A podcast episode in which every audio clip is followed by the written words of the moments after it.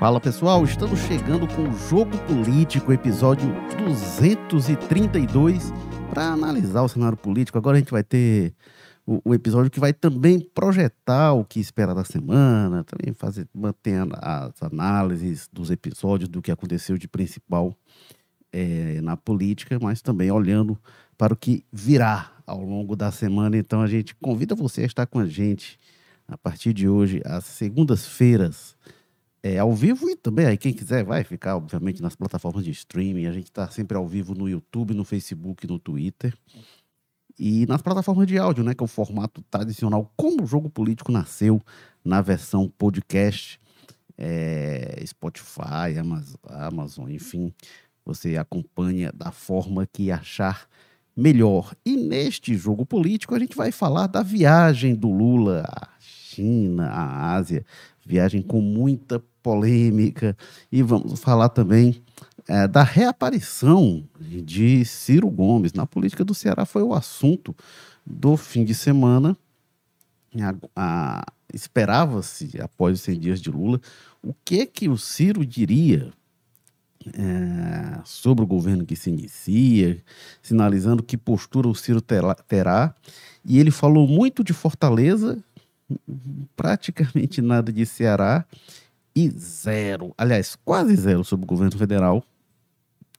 O que ele falou foi sobre o ministro do PDT que estava lá ao lado dele e foi para elogiar. O que, que dá para a gente é, é, captar aí do, do Ciro que virá aí pelos próximos anos, se é que dá para captar alguma coisa. Este é outro dos assuntos do jogo político. Vamos falar também é, de Sarto, né? o projeto de reeleição de Sarto, novidade da taxa do lixo, que o Carlos Maza vai trazer aqui, informação da coluna dele. É, e vamos falar também é, é dos julgamentos pelos atos golpistas de 8 de janeiro que vão começar, e também da, das idas dos ministros uh, ao é, Congresso Nacional que tem provocado discussões lá sobre a estratégia da oposição, enfim. E a gente tem, como sempre, aqui no Jogo Político, a presença de Walter George, o homem que nunca descansa e nunca tira férias. Bem-vindo mais uma vez, Walter. Olá, Érico Firmo, quem está nos acompanhando, o companheiro que você vai apresentar daqui a pouco. Pois é, você fica mudando de horário, mudando de situação e eu corro atrás. Para onde você leva o podcast, eu vou junto. Então, vamos como se diz, vamos começar a semana agora, ao invés de pegar a semana ali pelo meio, meio indefinido às vezes. Agora a gente vai agendar mesmo o que vai acontecer de fato ao longo da semana. Vamos ver se, se a segunda-feira à tarde é um dia bom para a gente ter o estômago para discutir as coisas de política, né? Ah, pois é. E temos aqui o homem que, nossa, tem umas duas semanas que ele não tira férias com o Jorge. Não é tudo isso não, é. mas tem quase isso. É, tá. que é o Deve Carlos, estar cansado, né? É o Carlos Maza que está aqui com a gente. Bem-vindo, Maza. Pois é, Érico, um pouco cansado já, assim, precisando de umas novas férias aí, mas, né, vamos aguardar aí até abril, março do ano que vem. Que é isso aí, vamos que vamos, que tem muito assunto, viu, para comentar. Acho que talvez uma semana animada como poucas aí na política local nos últimos meses. Daqui, a, daqui a pouco a gente chegar à conclusão que tem que fazer segunda e quarta, né? Exatamente. Uma pro nacional, uma pro estadual, que tal, vocês acham? Semana, semana de quatro dias, né? Que tem feriado, vamos ver. Mas tem, tem coisa que a gente não colocou aqui, mas tem arcabouço fiscal que deve ser apresentado amanhã no Congresso. Tem animação, não falta. É... Bom, o, o Walter George, vocês conhecem, é o diretor de opinião aqui do o Povo. É, ele escreve também, escreve quando dá na telha, mas escreve também todo domingo no Jornal de Papel e no Povo Mais, para quem quiser acompanhar lá os tacos do Walter sobre política, as análises, as informações exclusivas. E o Carlos Maza, ele escreve todo dia, toda hora, todo momento. Por isso que ele fica cansado assim da política, porque ele escreve todo dia, toda hora, todo momento. No Jornal de Papel ele está nas segundas, nas quintas e nas sextas, mas está todo momento no Povo Mais. Carlos Mata, por falar a todo momento no Povo Mais, você trouxe informação aí da taxa do lixo, né, em Fortaleza? Exatamente, quentinho, está acontecendo exatamente neste momento aí, um grupo de vereadores e deputados que fazem oposição ao prefeito José Sarto, está agora mesmo lá na sede do Ministério Público Federal aqui em Fortaleza, na Procuradoria né, Federal, apresentando uma ação questionando, né, pedindo a revogação, a decretação da inconstitucionalidade da taxa do lixo, né? Famigerada taxa aí que já começou a emitir os boletos, apesar de ainda pessoal ainda está muito em dúvida como é que está sendo a cobrança disso. É, mas tem uns vereadores e faz parte de uma investida, né? Foram pelo menos agora três ações apresentadas agora pela manhã. Um ao Ministério Público do Estado, um ao Ministério Público Federal agora, mas também vão ser acionados aí o Conselho Federal da OAB e eles estão pensando aí, estão procurando algum partido abrigo para entrar também com uma ação no STF, ou seja, quatro frentes legais aí para pelo menos dar um pouco de dor de cabeça no prefeito José Sarto por esse processo de cobrança, né? Mesmo que a gente saiba que o procedimento agora está um pouco mais difícil, porque a lei já foi aprovada pelo, pela Câmara, né? E já foi sancionada pelo prefeito, já teve todos aqueles prazos e trâmites. Mas, enfim, segue a pressão política e agora judicial também para tentar revogar a taxa do lixo. É, depois que aprova, né, assim, é, é, já aconteceu algumas vezes de o, o, Poder Judiciário intervir em decisões do Poder Legislativo, mas não é muito comum. Pois é, você depois que aprova e sanciona uma ação da Justiça contra isso, acaba de fato intervindo no Legislativo e no Executivo também, né? Então ah, é uma, é. uma questão complicada, né? É, mas vamos ver o que, que, vai acontecer, a gente vai acompanhar aí. E já já a gente fala mais dessa vaca fria da, da política cearense, mas vamos logo para a política nacional e internacional. O Walter George é, teve a viagem, a, aguardada viagem que seria um momento né, do Lula à China, foi lá com Elmano, foi lá com Augusta Brito, né, da comitiva cearense. É, é, é, a comitiva acabou um pouco prejudicada, porque quando ela seria, é, algumas semanas atrás, iria junto com a comitiva de empresários e tal, vários deles já estavam lá, já cumpriram a agenda, então ficou uma coisa, no, acabou é, é, é, fragmentada a agenda que seria cumprida no, no, do Brasil com a China, mas teve muito impacto, muita repercussão internacional, sobretudo alguns episódios ainda na China, o Lula falou, o Lula e o Xi Jinping falaram sobre usar as moedas locais na nas negociações entre os países. E um dia antes, o Lula tinha dito que ah, por que, que é em dólar, por que, que a gente não discute moedas locais? Isso causou um certo incômodo. Depois o Haddad disse: não, o dólar segue sendo a principal moeda, mas veja bem, a gente pode ter outras. Em, em, em, em transações entre países que têm o peso que tem as transações entre Brasil e China, que são mais do que as transações com os Estados Unidos, pode ter outro caminho, que está se encaminhando para isso, mas não no, no, geral das transações, né? É, e é, é, é, depois dele deu declaração aí já nos Emirados Árabes, né, na escala de volta, o Lula falou, falou com Xi Jinping também sobre isso, mas falou da guerra da Ucrânia. E aí deu declarações que têm causado mal-estar. É, com alguns países ocidentais, com Washington, enfim, tem causado alguns incômodos. Cota Jorge, o que, é que você acha da, do balanço da viagem das polêmicas que foram é, que surgiram a partir dela? Eu, eu acho, bom, é, no geral, para mim a síntese da, da, da, viagem foi muito proveitosa, né? É, o Brasil viveu aí quatro anos, isso alardeado pelo próprio governo Bolsonaro, através do seu então chanceler Ernesto Araújo, viveu quatro anos aí que ele praticamente é, se estabeleceu uma condição de párea. Né? Era um país que não conversava com ninguém, que o presidente não visitava lugar nenhum, que ninguém vinha visitar o Brasil. Era houve um isolamento, que aí as pessoas do governo diziam que era um isolamento né, organizado, planejado, e nesse sentido funcionou. Né? É, então, o, os movimentos que o Lula está fazendo desde. Já fez um pouco na campanha, mas desde a posse ele tem feito isso com muita. Com, né, fez um pouco na transição, já na, a partir da posse, acelerou um processo de reinserção do Brasil na comunidade internacional. Então, nesse sentido, eu acho que a viagem foi absolutamente é, é, é, é, positiva, né? Com relação às declarações, eu, eu, o Brasil tem, e aí nessa reinserção na, na geopolítica e tal, o Brasil tem uma diplomacia que ela é considerada de, de excelência. Né? Nós temos uma diplomacia de elite. Né? Por outra razão que o Brasil até hoje abre todo ano a Assembleia Geral da ONU, porque foi o país que presidiu a reunião que é, começou os trabalhos da ONU. Então, é um país que sempre teve bem inserido através de seus diplomatas, através do seu, da sua representação internacional, nos grandes debates. Então, faz sentido que o Brasil tente ter voz né, no, no, grande debate que há hoje. A gente tem desses dois principais, né? A questão econômica, por que, que o dólar segue sendo a moeda de referência. O que é que justifica isso? Havendo situações, como foi dito, em que os países podem tratar entre si a partir de suas moedas, não me parece que nenhum absurdo tenha sido dito nesse sentido. Se for possível, que seja. Se não for possível também, segue com dólar. Eu não, eu não vejo, eu não vejo é, razões para isso ser transformado que é quase com a declaração de guerra aos Estados Unidos. Porque isso interessa a todos os países que não sejam os Estados Unidos. Um país a quem interessa que o dólar continue sendo, a, tendo a força que tem hoje, a força referencial, são os Estados Unidos. Todos os outros, se puderem se livrar dessa amarra, interessará a eles. Então, não me parece que tenha, tenha sido dito nenhum absurdo. Você pode dizer, mas aí o presidente não devia fazer, devia deixar a equipe econômica, devia tratar a questão ser mais tratada no campo técnico, tudo bem. Mas não houve, não, não houve nenhum absurdo.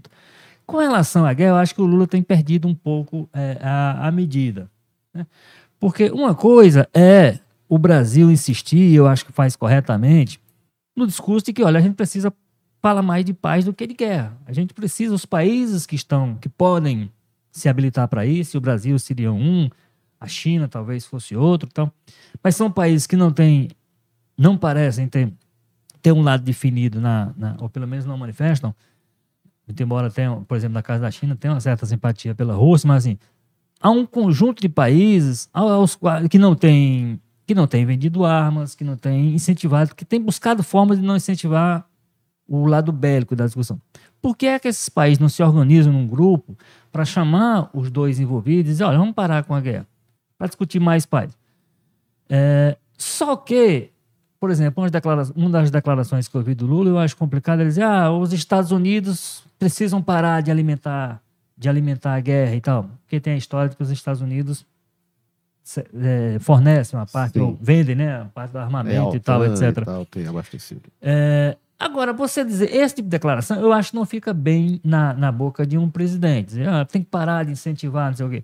Aí é a parte em que eu acho que ele tem perdido um pouco a visão. Ele poderia, e eu acho que ele estaria legitimado para isso, insistir no seu discurso seguinte: olha, é preciso que um grupo de países legitimados para tal se, seja organizado, seja formado, para tentar botar os dois, sentar os dois na mesa, ucranianos e russos, e parar a guerra o discurso ficar só até aí, eu acho que está absolutamente dentro do, do contexto que cabe. A partir daí, aí é onde, onde eu acho que ele perdeu a, a mão. Quando ele assim, ah, tem os Estados Unidos, aí começa a acusar outros de alimentar, não sei o que, tal, etc. Aí eu acho que não não está não tá em linha, inclusive com essa excelência da diplomacia, como eu disse, que, que o Brasil tem. Você não pode querer que um presidente da República eleito, como Lula foi, com a quantidade de votos, seja silenciado. Mas eu acho que ele deveria deixar nessa hora que os, que os quadros técnicos do Itamaraty funcionassem mais para tentar fazer essa, essa, essa conversa sobre paz prevalecer sobre a conversa sobre guerra, nesse caso, Rússia. É, Ucrânia. Quem quiser comentar, participa lá no chat ao vivo do YouTube. Tem alguns comentários do Nonato Cearamor, que diz: Lula foi pegar joias para Janja. Fala Janja não aqui, mas é dela. E tem os Zolton, que diz: de tantos filmes que o casal Janjo Janjo, Lula e a Janjo, tem no Bolsonaro e Michele, foram se apresentar para os árabes para ver se seriam presenteados. KKKKK. É uma visão dos fatos, né? Ô, Carlos Maza, o que, é que você diz? Bem, no balanço geral, é uma viagem claramente proveitosa, né? Vai muito na linha disso que o Walter falou, né? O governo Lula tem é, nesses primeiros meses de mandato, dado um peso muito forte a essa questão aí, de até pra, como pauta política local também, não só internacional, essa questão da reposicionamento, né, de recolocação do Brasil é, nessas discussões internacionais, nessas grandes negociações aí multipolares, quando a gente sabe que durante o bolsonarismo teve sim uma opção feita pelo governo de se afastar e batendo no peito com muito orgulho em muitos casos, né? Ou de aderir ali a propostas quase unilaterais que beneficiavam muito mais os americanos do que o, o, Brasil ou os outros países que teve esse diálogo. Então, nesse sentido, tem esse peso político muito forte. É, econômico é difícil ainda ver, né? Porque sempre saem esses números muito grandes desses encontros internacionais, 60 bilhões em contratos, meu Deus, como se, né? Vamos ver no que, que isso vai representar de, né, de, de gasto mesmo no país, o que, que isso vai trazer. Tem uns memorando que o pessoal é. afirma, que se gasta de papel e memorando e protocolo. Vamos ver o que, que vai virar. Fosse, é, só o governo do Ceará nos últimos ah, 20 anos, o que eu já vi de memorando, meu amigo, a gente já estaria aqui numa Suíça, né? Mas enfim, tem que ver como é que isso vai na prática. Claro que não dá para menosprezar. A China é o principal parceiro econômico do Brasil, é o que sustenta muitas vezes irriga aí a nossa economia, né? principalmente na questão do agronegócio, exportação e tudo mais. É, e tem até o Ceará no meio, né? O Ceará assinou também uns memorandos lá com relação ao hidrogênio verde, que é uma área que o governo chinês, de fato, vem investindo pesadamente, né? Então é uma coisa assim a se abrir o olho e se buscar mais. Achei até estranho que o governo federal não embarcou tanto nisso, ficou mais ali nas figuras cearenses. Faria, seria até vantajoso, né, para o Brasil tentar tratar isso de uma maneira da forma como a própria China trata. A China não, não leva na brincadeira no, essa questão de energia alternativa. Aqui, às vezes, parece que esse debate virou um pouco ideológico, né? O pessoal do bolsonarismo não quer nem ver falar de questão de energia verde, limpa e tudo mais, mas na China é uma questão pesada, né? Que eles realmente estão investindo muito, porque, enfim, há um, há um, um risco grande, né? De, de déficit para a quantidade da demanda que eles têm lá desses recursos é, é naturais. É, juntando a população pois com é. algum modelo industrial deles altamente poluente, eles têm aí uns 200 anos para tirar Não, de. É, o que o chinês faz para tentar tirar dele a necessidade de usar a água dele é um negócio assim que o Brasil, a gente vê o quanto a gente gasta água bestamente, né? É, plantando soja, principalmente enquanto o chinês ele terceiriza atividades que consomem muita água para outros países para comprar barato e ó, vocês que gastem esse recurso valiosíssimo aí que vocês têm água que a gente não quer gastar não. Então, enfim, eles têm essa preocupação, o hidrogênio verde poderia estar mais bem colocado. Agora, sobre essas outras questões, moeda única, né, Érico Walter? Moeda única eu, eu acho um pouco inocente a forma como o Lula Mas trata, não é moeda né? única, não. Viu? Não é moeda única, é, não. Desculpa. É usar as próprias moedas. É, exatamente. Moeda comum. País a país. Mas exatamente. É, uma, é exatamente isso que eu quis dizer. Eu falei moeda única, só trocando as bolas das palavras. Mas o que eu queria dizer era moeda comum. Você falar de ideia com, é, moeda comum dessa forma, como o Lula coloca, parece até meio pueril, né? Tanto que o próprio Haddad não não assina embaixo da, das palavras como o Lula fala. Porque moeda comum o que define é o peso geopolítico, o peso econômico, né? Um espanhol aprende inglês para fazer negócio com um japonês, por quê? Porque ele quer? Não, porque é mais fácil, pô, vantajoso, e aquele inglês que você usa para falar com o japonês, você fala com o vietnamita, você fala com, né, com com um russo, com um sérvio, com qualquer outra língua, porque o pessoal sempre vai estar tá falando. Ou seja, é o peso geopolítico e econômico dos Estados Unidos, né? Que se projeta no mundo inteiro e a China está chegando nesse nível. Agora, né, o Brasil, é muito esquisito você imaginar um chinês e vindo aprender português para fazer negócio, quando esse cara faz negócio muito maior com 30, 40 outros países. Então, parece um pouco até inocente, né? Porque a China é crucial para o Brasil, mas o Brasil não tem o mesmo peso, né, para a China. É, não dá para falar de BRICS da forma como tem se falado nesses últimos dias, como se fosse um clube de países iguais ali com, com, com que estão se mutuamente se ajudando. Não, BRICS tem um C de China gigantesco e um B bem pequenininho, né? É, aliás, todos os outros comparados com a China hoje estão bem pequenininhos, né? Como você imaginar como se a OTAN fosse um clube de aliados iguais dos Estados Unidos, quando não é. A OTAN é uma projeção de poder dos Estados Unidos, né? Então eu fico assim, é, imaginando, né? Querer falar em usar uma moeda comum quando para o chinês é infinitamente mais vantajoso seguir usando dólar, porque é o mesmo dólar que ele vai usar para negociar com o argentino, com o chileno, com o uruguaio, que todos têm moedas diferentes. É, o Brasil se valorizando até um pouco demais, eu acho, ali, meio inocente. Agora, por outro lado, é aquela história. Qual é o papel do Lula? Qual deveria ter sido o papel do Bolsonaro? É pensar no, no negócio para o Brasil, para a economia do Brasil, para o interesse nacional. E nesse sentido, o Lula faz muito bem, né? Porque não, é, aquela política unilateral subjugada dos Estados Unidos, que foi muito marcante durante o governo Bolsonaro, o que trouxe de positivo para o país? Muita coisa, né? E aí o Lula se colocando nessa posição, ele até pode estar tá ali ciscando nos dois lados para se dar bem para para em futuras negociações se vender mais caro, né? Que é o que está claramente acontecendo. Já deu uma, uma reação né, real ali, verdadeira, pragmática do governo americano de vir buscar os embaixadores brasileiros. Talvez no, no final das contas seja essa a estratégia do governo, se vender mais caro e trazer mais benefícios para o país. Nesse sentido, é, eu acho que funcionaria muito bem essas ações que o Lula tem tomado, essas falas que ele tem tomado, com exceção, e eu concordo muito com o Walter, nessa questão da guerra da Ucrânia, né?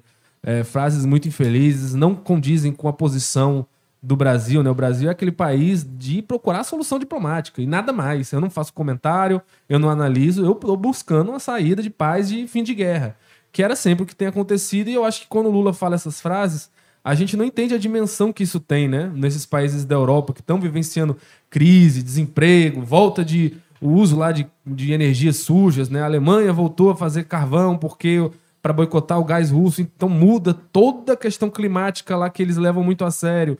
Então tem um peso muito grande para o Lula dar pelos pés pelas mãos e sair falando declarações dessa forma, né? Ninguém, ninguém fica muito é, feliz com esse tipo de declaração do Lula, nem a esquerda nem a direita, nesses países, Estados Unidos, Europa e tudo mais. Eu acho que nesse sentido valia mais ele seguir a cartilha do Itamaraty, que sempre foi muito bem nesses assuntos, até quando o Bolsonaro estava aí fazendo arruaça em torno da nossa política internacional, os setores do Itamaraty ali ainda conseguiam ir pelo outro lado e falar, oh, peraí, não é bem assim, e apagar um pouco o fogo, né? Então, é, para o Lula, que tem muito mais visibilidade, que não é um párea, tomar esse tipo de ação, fazer esse tipo de fala, acaba sendo ruim para o país.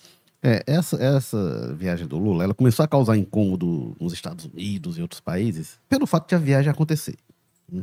E pelo tamanho do parceiro comercial que a China é, é o Lula estava certíssimo e tem de, de, recolocar nos eixos a relação com a China.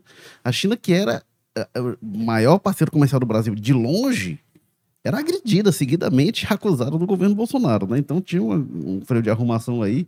Então tem um incômodo que começa só pelo fato de Lula ir para a China. Essa questão do, do, dólar ou não dólar, né? O Lula, eu acho que ele, ele erra quando ele meteu o dólar na história, que ele podia falar, vamos usar as moedas comuns. É, e aí você vai fazendo as conversões diretas, pode até ter um ganho comercial, o dólar se mete nessa história, é o interesse dos Estados Unidos mesmo, assim, que, que acaba sendo inserido nisso. Agora, para a China interessa muito mais essa transação na moeda dela do que para o Brasil, porque para o Brasil é uma relação, país 1-1, um, um, e para a China, se ela estabelece eh, relações com ien é, é, com todos os países do mundo com que ela negocia, isso para a China é um negócio. Então, eu acho que esse é o interesse mais da China, que poderia. Que, e a China não entra nessa briga, né? A China não, não vai confrontar os Estados Unidos nessa seara, porque aí a gente está falando do eixo de botê global, né? É, mas, enfim, agora isso também, sobretudo do lado do Brasil, não é uma coisa propriamente que o governo decida. Né? Porque os exportadores, importadores, que lidam com a China, eles vão, eles definem. Isso são transações diretas. A China tem até mais ascendência, né, para decidir isso. É, mas, obviamente, que causa incômodo nos Estados Unidos, mas isso eu acho que é do jogo. Acho que isso é do jogo. Pois é, o, é da viagem. O, o, que eu, o que eu fico espantado de vez em quando, até do ponto de vista de, algumas, de alguns jornalistas da imprensa, é assim: é, esse incômodo americano, esse incômodo, incômodo dos Estados Unidos, parte dele é absolutamente irrelevante. É irrelevante no seguinte sentido, porque é, é, é fruto apenas disso. Ah, não devia... Ora, o Lula já foi, já, depois de eleito, já foi aos Estados Unidos e esteve com o Biden. Sim. Provavelmente os jornais chineses também não gostaram. Tá entendendo? Assim, mas se gostaram também, problema deles, como é problema dos Estados Unidos. Nesse sentido, assim, algumas declarações do Lula eu acho que tensionam de fato desnecessariamente. Mas o, a visita em si, como você disse, ela era absolutamente necessária, inclusive porque um dos, uma das obras permanentes do Bolsonaro foi atacar a China durante quatro anos. Inclusive, principalmente a partir de quando houve a Covid, que aí tinha o vírus chinês, tinha aquela coisa toda que, que ele alimentava, o governo alimentava. Então, era mais do que necessária essa, essa viagem. E aí a gente tem que ressaltar, inclusive, uma coisa: assim, houve o atropelo inicial, porque o presidente adoeceu, o Lula adoeceu. Né? E o, a, a, China teve interesse em, em reagendar com a máxima urgência. Foi, foi reagendado. Você imagina o que, que é a agenda né, de, um, de, um, de um líder como o líder chinês, que é hoje o país mais potente do mundo. Não é mais que os Estados Unidos, mas é um país, que, o mais, país mais rico. Então, é uma agenda disputada. Eles conseguiram encaixar com rapidez para poder permitir que o Lula, antes de um mês do, do que estava programado, né, da, da data inicial, já fosse, já a viagem já fosse com os atropelos que você disse aí. Tem, tinha gente que não estava programada. A própria delegação cearense eram seis, acabaram indo só dois, né? Dos seis que estavam programados, porque evidentemente as pessoas tinham agendas a cumprir por aqui, porque e aí quando é, você muda a data, você não Só o protocolo de sair daqui para chegar é, lá, depois para voltar, é, já só, só, só, só, só, é, só, só viagem aí leva dois dias, né? Então, complicado. Agora, o que eu concordo com vocês. Estou perguntando, não também, dá para resolver pelo zap, não? Agora, o que eu concordo muito com vocês também. É, é, o que eu acho que complicou foi a fala sobre a Ucrânia. Teve uma fala que eu achei a mais infeliz de todas, que é que o Lula. Porque o Lula, nessa tentativa de equilibrar as coisas, ele acaba colocando na mesma medida coisas que não são iguais, né? Ele disse, nem o Putin faz nada para acabar a guerra, nem o Zelensky faz nada para acabar a guerra. Mas, poxa, o que, que o Zelensky pode fazer? O país dele foi invadido. Fazendo, ah, galera, fica à vontade, sejam bem-vindos, quer que eu traga um chazinho? Não, é, até, até houve algumas tentativas que a, a Ucrânia rejeitou, né? Assim, ele não, não tem mostrado de fato, inclusive a Ucrânia grande disposição para É, é, Pra a- conversa, a- não. a Ucrânia- é, mas o país está invadido, né? Assim, é uma coisa, é um tipo de invasão que a gente Putin não vê. já disse, já ia recuando um pouco no que ele queria inicialmente, ele já disse que ele não aceitaria de forma alguma encerrar o conflito sem transformar pelo menos numa zona de amortização aquela região leste lá, Donetsk É, é, e tudo mais. É porque quando E o aí- país é invadido, né? Assim, então. Não, e aí a proposta que o Brasil estava pro- apoiando não seguia isso, então É, agora, o que eu acho é que quando o, o- o Lula tem essa proposta de mediação, e aí eu acho que a postura que ele assumiu torna difícil o Brasil no papel de mediador, como também os Estados Unidos, é verdade, os Estados Unidos ao tanto fornecendo arma, também é difícil ser mediador. Mas eu acho que o Brasil, se ele queria ser essa ponte, se torna difícil. E aí eu acho o combo, que eu acho legítimo, né? Do, Brasil, do, do Lula ir para a China, de falar do dólar e isso, aí cria uma animosidade internacional realmente que eu acho que deixa o capital diplomático do Lula menor do que quando ele tomou posse, após o desastre que era a diplomacia com o Bolsonaro, é, acho que reduz um pouco.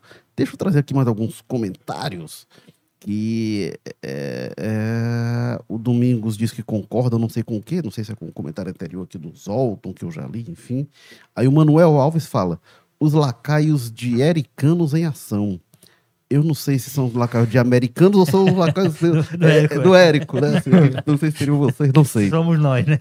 somos nós. Aí o Domingos Loyola disse que concorda com os comentários sobre o Lula, não sei quais exatamente, mas enfim, a gente falou aqui bastante, né?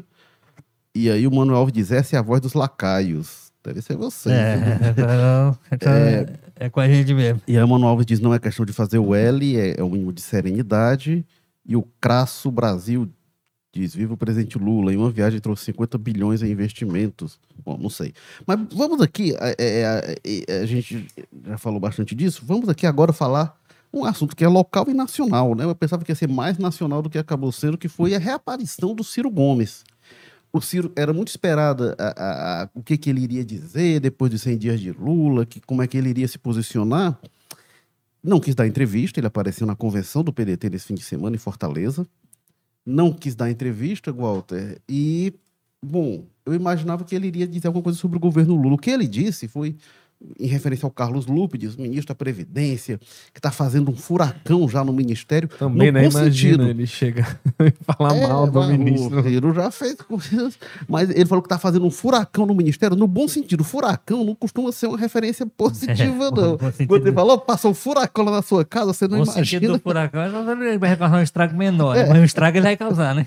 É, mas, enfim, de, de muita mudança e tal. E não falou, falou muito de Fortaleza, mas não falou do plano nacional. Eu não sei, Walter, se a gente vai ter um realinhamento do discurso do Ciro em relação ao governo Lula, pelo fato de ele estar num partido que é governista. E ele, inclusive, se falou de Ciro no PSDB e tal. Ele disse que enquanto tiver forças, vai ajudar o Lupe no PDT e tal. Então, meio que descartando a, a hipótese de saída, que a gente já falava aqui que era improvável, né? Mas, enfim, o que, que você achou da fala dele, e sobretudo dessa questão do plano nacional, da, da não fala, do silêncio, É, como você caso, disse, é, Walter. há uma frustração inicial, porque realmente a gente imaginava, inclusive, que se dizia era isso, né? Que ele estava se resguardando para nos 100 dias ele ter o que dizer sobre o governo Lula. Eu, eu entendo que o, que o, o Ciro queria que antes de qualquer coisa, acho que por isso, inclusive, que ele não está falando, ele tem que fazer uma reflexão, e pode ser que eles estejam fazendo, né? Sobre o que aconteceu em 2022. Tentar entender o que foi aquilo, né? Com relação à situação dele nacional e com relação ao caso do Ceará. Né? Que o candidato dele também teve uma performance. Não, não, é- não é a derrota. A derrota é você entra na eleição para ganhar ou para perder. Você não entra na eleição só para ganhar. né? Então a derrota faz parte, inclusive, de sua da projeção que você faz do que vai acontecer. Mas é como a derrota aconteceu. Né? Foi mais do que uma derrota no passado. O Ciro foi, pode usar esse termo, ele foi humilhado nas urnas. A situação foi muito humilhante para ele. Foi uma performance muito ruim, muito abaixo de qualquer previsão que a gente fosse capaz de fazer. Então, eu acho que ele está se devendo, e, e- e digo de novo, pode ser inclusive que esteja fazendo isso, ele e os seus mais próximos, uma reflexão sobre os acontecimentos de 22, de 2022. Por que, que a performance acabou sendo aquela? Por que, que os resultados vieram daquela forma? Para, a partir daí, refletir sobre o futuro. Ele- eu acho que ele só vai conseguir pensar o futuro quando ele fizer essa análise um pouco mais é, aprofundada, né? De, do contexto de 2022, os erros que foram cometidos que levaram àquela situação, erros que não podem ser repetidos. E a partir daí, agora vamos olhar para frente e ver para onde é que a gente onde é que a gente vai. Evidentemente, uma estratégia desse grupo que o horizonte que eles têm mais à frente é o de 2024, no caso de Fortaleza. Mas aí está nesse contexto, como eu disse, da reflexão, da autocrítica, ou enfim, o termo que se queira utilizar com relação a esse grupo, porque a performance dele foi ruim e a performance do candidato dele aqui no Ceará foi muito ruim. A gente já, a gente já pensou, já discutiu isso aqui várias vezes, né? Era um candidato bom, era uma pessoa que se, se, se reconhece nele, nele todas as qualidades de um bom candidato pessoa bem avaliada como, como gestor da principal cidade do, do estado. O Ciro, o Ciro ele já entra na eleição presidencial sabendo que muito dificilmente, quase impossível ele ganhar. O Roberto Cláudio não. Pois é. Ele então, assim, então tem um contexto geral que tem que ser analisado. A partir disso, agora vamos, agora vamos olhar para frente e vamos ver como é que a gente pensa 2024 e como é que a gente pensa 2026, quais são o, o próprio Bolsonaro que está falando, fazer uma rápida impulsão pelo olhando para frente. Mas o que se diz hoje é que ele vai ser candidato ao Senado, que ele estaria dizendo isso, a discussão se ele dele não hoje. inelegível. Pois é, se, se ele tiver a condição de ser candidato, mas assim, mas que ele, a, ideia de uma candidatura à presidência já estaria meio. Hum. Então, assim, as pessoas estão começando lá para frente. Só que no caso do Cid, do Ciro, repito, é, ele vai ter que fazer essa, essa, essa discussão sobre eu espero que esteja fazendo, sinceramente. Eu espero que o silêncio dele também seja até resultado disso. Não, estamos fazendo, tentando entender. A partir depois que a gente chegar a uma conclusão, a gente começa a olhar é, para o futuro. Então, eu acho que é frustrante, porque de fato imaginava-se que ele teria muito, muito a dizer. E essa declaração sobre o LUP, sobre o PDT, eu acho que é reflexo, inclusive, disso, assim, do constrangimento que acaba sendo para eles estar dentro, queira ou não, estar dentro do governo Lula. Porque não é que não é como acontecia aqui, às vezes, não, a pessoa foi, não, mas foi por conta dele. Nós estamos falando do presidente nacional do partido. Não é qualquer pessoa. Então, o partido foi para dentro do governo do governo Lula, por mais que as, as suas vozes, algumas das vozes, o Ciro é uma delas, digam que não. Mas é, é, eu, eu, eu, eu, consigo imaginar isso, assim, que ele não falou nada nesse momento, porque ele tá, ainda está tentando entender 2022 e a partir disso aí ele vai fazer as reflexões sobre o governo Lula, o novo governo Lula, e sobre os planos dele para adiante. Ô, Carlos Maza, é, eu esperava, eu imaginava, até quando se disse, quando o Sarto falou aqui na rádio para o CBN que o Lula ia estar lá presente. Ciro o Ciro, desculpa, o Ciro ia estar presente na convenção. o Lula nessa eu convenção estranhei, é, voar coisa. eu estranhei porque eu imaginava que o Ciro ia fazer a reaparição dele. O Ciro é um personagem nacional e eu pensei que ele iria reaparecer nacionalmente com, a, com algum comentário Mas sobre no, o governo no, Lula, no, nem, nem, com a nem, crítica. Nem nacional, nem do silêncio dele, Até né? agora. É, eu imaginava que ele iria reaparecer com alguma crítica, alguma coisa, enfim. É, eu pensei, ele vai aparecer, reaparecer numa convenção municipal do PDT, mas foi isso mesmo, sem querer responder a outras perguntas, né, de outros assuntos. E eu fiquei me perguntando, será que o Ciro caiu a ficha de que, olha, não dá para eu cuidar do plano nacional agora não. Eu tenho que cuidar do quintal de casa, que a coisa está bem conturbada. O que, que você achou? Qual que, que você diz de tudo isso? Bem, é exatamente, Érico. Acho que a primeira coisa foi isso mesmo que eu estava percebendo, né? Tanto que foi isso. Quando surgiram as primeiras informações de que o Ciro estaria, a gente nem deu muita fé, né? Pensou que é aquele velho, aquela história que o cara convida e já conta como presença garantida, como teve aquela vez que anunciaram um show do Roger Waters aqui em Fortaleza. Ah. Aí quando foram ver, todo mundo ficou, não, a gente convidou, sei lá, não sei o que, era alguma coisa... Exibiram um vídeo lá. Passaram né? um filme, né, do The Wall, enfim. É, ele tava pensando muito isso. Não, porque é estranho, houve né? um evento aqui de direito que, que botaram como convidado vários ministros do STF, nenhum deles da palavra. Não, ele convidou, é porque não puderam ir, né? É isso, pois me lembro é. que o Cacete Planeta colocava lá, três convidados, Julia Roberts. Levantamento parênteses, não aceitou. não respondeu, né? Aí a gente ficou pensando, será que ele vai mesmo? Justamente por isso, né? Será que é, mudou aí a compreensão do Ciro? Porque é um personagem nacional, né? Ele sai da, da disputa eleitoral ano passado com esse discurso, vou, vou sumir um pouquinho, Dá um tempo pro Lula fazer aí as primeiras ações de governo dele e aos 100 dias eu faço a minha análise e volto, né? Aí quem esperava um retorno triunfal, né, dele, ou pelo menos um vídeo, alguma coisa mais marcando esse retorno, 100 dias nada, 101 dias nada, 102 nada, 3, 4, 5. Aí foi voltar num fim de semana depois, né, no sábado, seis dias depois, é, com um discurso muito focado nessa questão aqui de Fortaleza Municipal. Não sei se ele está preparando aí um extenso material, vai voltar, mas de certa forma isso aí acabou né, ficando um pouco aquém do que se esperava pelo tamanho, pela expressividade do, do, que o Ciro tem nessa discussão nacional, né? Não que Fortaleza não seja importante, não vale a pena ser discutido. Agora, o Ciro veio, fez aquele discurso, falou da questão de Fortaleza, né? Eles foi uma antes de explicar aqui para quem está ouvindo a gente talvez não tenha acompanhado, foi uma convenção muito marcada, né? Por essa questão de, de manter aquela tese do PDT de Fortaleza na oposição ao humano, né? O independente, reforça muito ali a recriação do diretório ah, o projeto de candidatura do Sarto à reeleição reforça o Roberto Cláudio como a maior liderança, digamos assim, do PDT em Fortaleza, enquanto o resto do PDT no estado todo está com o humano, né? Os deputados é, do interior, praticamente todos, os prefeitos, praticamente, mais praticamente todos ainda. Eu acho que eu não consigo pensar em nenhum fora o Sarto que não esteja ali abraçado com o humano. Então o Ciro faz isso, né? Todo mundo ali naquele contexto estava nessa, nessa linha. Surpreende muito mais o André Figueiredo, né? O André Figueiredo que estava evitando a polêmica, meio que aqui distante, mediando a situação.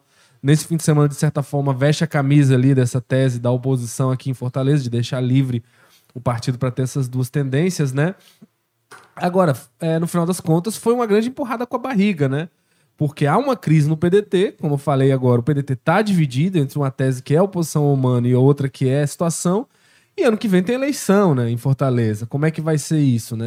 Fez-se ali aquele negócio, mas não se debateu internamente. O partido fez aquele evento, mas eh, não, não, não ouviu os deputados ainda para ver quem vai com isso, qual vai ser, o que, que isso vai implicar, né? Lançar o Sarto sem nenhuma aliança com o Humano, o que, que isso vai implicar? Vai rachar, vai sair gente do partido, vai ter, vai perder partido para o outro lado. Então tem muita coisa aí que é um problema fato, inevitável, não tem como essa, essa, essa corda não arrebentar daqui para a eleição do ano que vem, mas o pessoal tá meio que, não, vamos, a gente fala disso depois. Vamos falar agora aqui de como é bom ter o Roberto Cláudio na presidência do partido e tudo mais, o Ciro lá exaltando ele e tudo, mas enfim, o problema não está é, resolvido e, enfim, só cada dia pior, né? O que a gente vê nos bastidores é que as tensões entre pedetistas estão cada vez piores, né? Quem faz hoje, talvez, as vozes mais ativas de oposição, né? Porque a gente sabe que bolsonarista gosta de gritar, faz aquele barulhinho, mas o bolsonarista não tem o hábito, às vezes, de ler muito bem aqueles projetos longos de 50 60 páginas e procurar as minúcias para criticar e denunciar. Isso quem está fazendo hoje na Assembleia Legislativa são os deputados do PDT, né? O Queiroz Filho está até surpreendendo com relação a isso.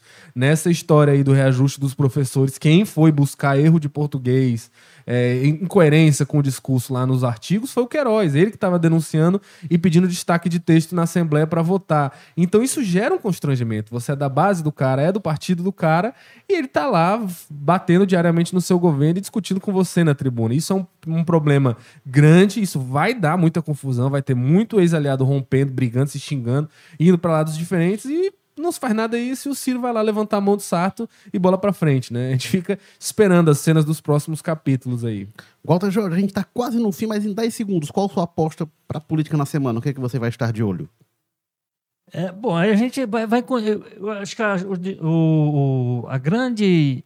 A grande movimentação da semana é com relação à tal CPI dos atos democráticos, né? Que Esperada para amanhã. Amanhã né? tem uma sessão do Congresso. É, amanhã tem uma sessão do Congresso há uma expectativa, parece que há esse compromisso do, do, do presidente, senador Rodrigo Pacheco, de fazer a leitura do requerimento.